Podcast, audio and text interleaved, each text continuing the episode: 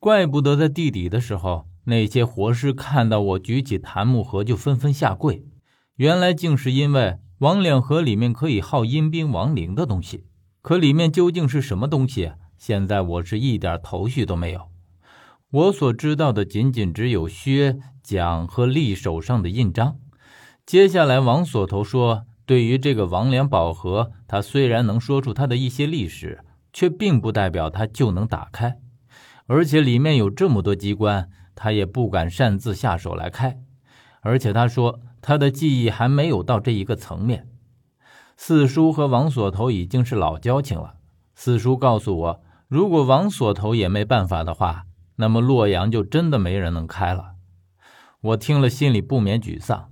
这样说来，这个檀木盒岂不就是一个无法打开的秘密了？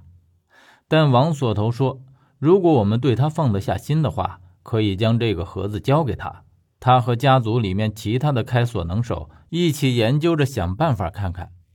王锁头说出这话的时候，四叔看了看我，似乎在征询我的意见。我对王锁头并不了解，于是说道：“呃。”这个盒子虽然是我的，但现在一切还是四叔说了算，这些事儿由他来做主就好。然后我朝四叔一点头，示意无论他做什么决定，我都完全支持。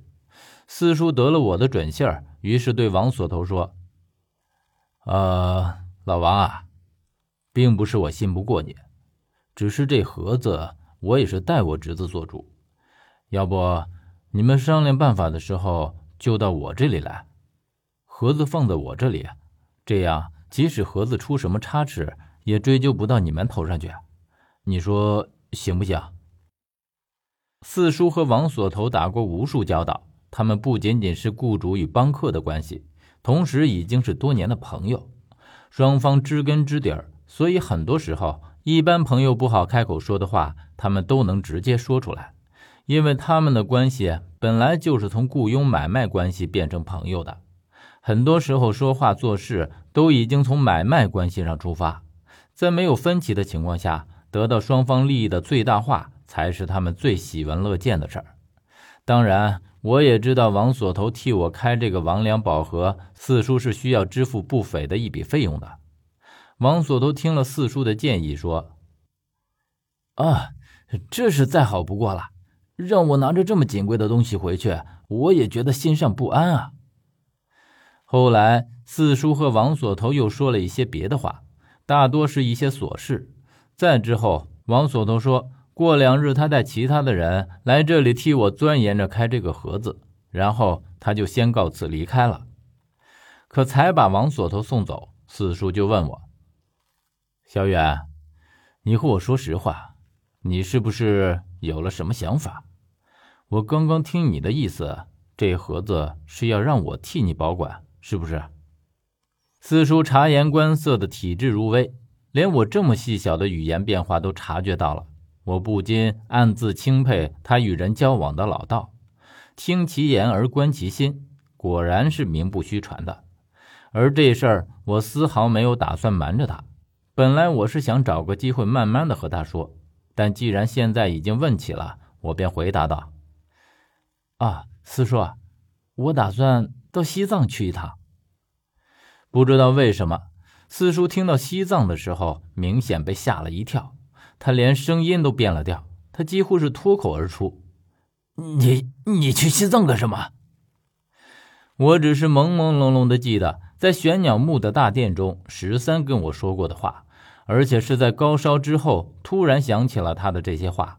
他说让我到西藏的雪域高原去。而且是要找一个叫不多的人，我却没和四叔提起十三这番话，而是回答他说：“啊，我就是想到那里去找一些东西。”四叔听了，却斩钉截铁地说：“小远，你不能去，无论如何都不能去。”我奇怪四叔为什么会这样极力反对，我自然知道他在担心什么，于是安慰他说。哎呀，四叔，你放心，我会照顾好自己的，不会有事的。而且我也不是不知轻重的小孩子了。四叔见我说的坚决，而且他知道我的脾气，他知道强硬的语气对我来说根本无济于事，于是他语气放软了一些。唉，小远，你没事去那么远的地方干什么？明老已经说过，不再给你安排新的任务了。你在我身边替我打理这边的盘口不好吗？四叔啊，西藏那边我不得不去，如果不去的话，想必我这一辈子都不会安歇，活在浑浑噩噩之中，不知所谓。四叔听了便不再说话了，他似乎已经知道我究竟去西藏干什么，只是不明说而已。沉默了良久之后，他终于说道：“唉，小远。”你不知道，我是真的害怕。你爷爷和父亲都是去了西藏，回来不久就出了事。我生怕你也会和他们一样，那是个不祥的地方。